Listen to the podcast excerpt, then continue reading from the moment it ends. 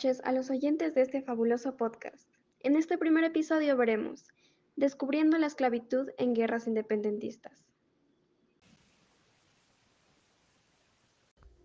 Buenos días, ¿cómo están? Soy Amelie. Muchas gracias por invitarme al programa, especialmente a ti, Sol, por invitarme a conversar de un tema muy importante como lo son las guerras de independencia. En esta ocasión me encuentro con la señorita Amelinjuela, quien será entrevistada por mí, Sol Nogales. Eh, Amelinjuela nos dará su investigación y su punto de vista sobre el tema Descubriendo la esclavitud en guerras independentistas. Así que continúa, por favor. Muy buenos días, Amelín. Ok, a continuación haré una serie de preguntas que tendrás que responder. Primera pregunta. ¿Qué sabes sobre las guerras independentistas? Bueno, Sol, gracias por tu pregunta. Bueno, fueron una serie de conflictos que tuvo lugar en el continente americano durante el siglo XIX cuando muchas colonias españolas se enfrentaron a la metrópolis para buscar su independencia, lo cual conllevó el final del colonialismo español en el continente americano. Segunda pregunta. ¿Cuáles fueron los principales objetivos de estas guerras? Respondiendo a la siguiente pregunta, bueno, fue un movimiento armado y social para liberar el territorio de Yuco de España y que en cada región de la colonia se olvide por completo la palabra de virreinato. También querían que la independencia fuera para cambiar el sistema colonial al que consideraban injusto, ya que los excluían de las máximas decisiones que toma la política. Tercera pregunta. ¿Sabes qué es la esclavitud? Bueno, la siguiente pregunta trata sobre la esclavitud. La esclavitud fue la explotación, fue los abusos que se cometieron a las personas de color por parte de las personas millonarias, por, por los patrones, ya que ellos compraban esclavos sin importarles nada, con tal de que ellos hagan todo lo que los patrones le pidan y los maltrataban sin piedad. Entonces, los esclavos no tenían derecho, los esclavos no podían hacer nada generalmente hasta que no firmen directamente una carta donde diga que ellos ya no son esclavos para poder ser libres. Contrario a eso, ellos son tratados muy mal por parte de las personas millonarias. Cuarto, cuéntanos cómo era la esclavitud durante las batallas. Bueno, la esclavitud en las batallas, bueno, los esclavos los hacían participar activamente en una serie de, de combates patrióticos que desembocaron en las luchas de la independencia a partir de 1820.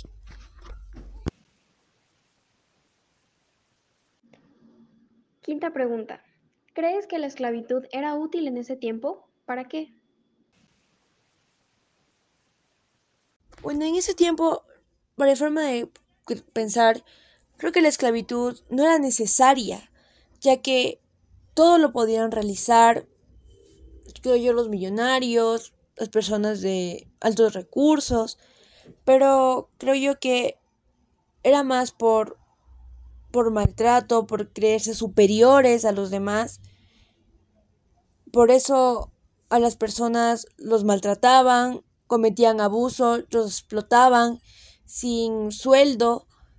Ellos no tenían derecho a nada, solo a seguir las reglas que le ponían.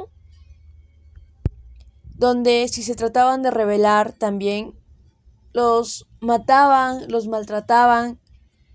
Entonces, en general, mi forma de pensar es que los millonarios o las personas eh, altas en recursos lo que querían era creerse superior que, que los demás y utilizar a, la, a esas personas, a los esclavos, como si fueran juguetes, ya que los mandaban a, a hacer cosas de alto riesgo, llegando a que murieron bastantes personas por eso, ya que por los golpes, por las palizas que les daban, ellos morían, ya que no tenían piedad y no tenían control con su maldad. Entonces, no había ninguna utilidad, no había ninguna necesidad que la esclavitud sea tan necesaria en, esa, en ese tiempo para las personas millonarias, ya que todo lo podían solucionar ellos. Sexta pregunta. ¿Estarías de acuerdo con que vuelva la esclavitud y por qué? No, no estaría de acuerdo con que vuelva la esclavitud, ya que la esclavitud se trata más de maltratos y de abusos que comete la gente de altos recursos a las personas de bajos recursos. O sea, son abusos que se cometen, no les pagan, no les dan un sueldo, solo les utilizan como juguetes hasta que se cansen y los maten o los vuelvan a vender y nunca sabrán qué es la libertad, qué es sentirse libre y poder recorrer las calles, caminar tranquilos sin que nadie venga y les diga o les pegue y les siempre les mande hacer cosas tan arriesgadas que juega con la vida de ellos. En este momento aprovecho para decir que igualmente comparto algunos puntos de vista que mi compañera ha compartido sobre esta pregunta, ya que los derechos ahora impuestos no deberían ser violados o si lo son deben ser sancionados. Entonces, una vez que han reconocido nuestros derechos y obligaciones como seres humanos, hay tanto cosas que se pueden hacer como otras que no. Y la esclavitud de por sí es un tema fuerte. Entonces, si volvería, eh, habría demasiadas revueltas, al igual que en esos tiempos, y demasiados grupos en contra. Y esto sería totalmente válido porque precisamente eh, la esclavitud no es una práctica correcta, ni mucho menos ética, porque se violan los derechos de la gente y mediante organizaciones jerárquicas eh, toman el poder las personas que no sabrían cómo llevar el peso de un gobierno ni sabrían exactamente qué hacer con ello.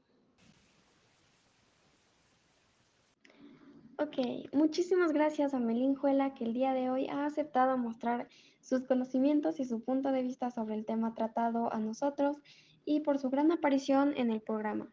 Espero que se encuentre bastante bien y la veremos próximamente en siguientes proyectos. Hasta luego, Sol, cuídate mucho. Muchas gracias por invitarme a tu programa para hablar de un tema muy importante. Que tengas un lindo día. Hasta luego. De igual manera, agradezco mucho a los oyentes de este podcast por haberse quedado y aprendido un poco más sobre el tema de la esclavitud durante las batallas de independencia. Esperamos que este episodio haya sido de su agrado y que continúen siguiendo nuestra lista de episodios pendientes aún. Les deseamos un buen día de nuestra parte y muchas gracias por continuar hasta el final.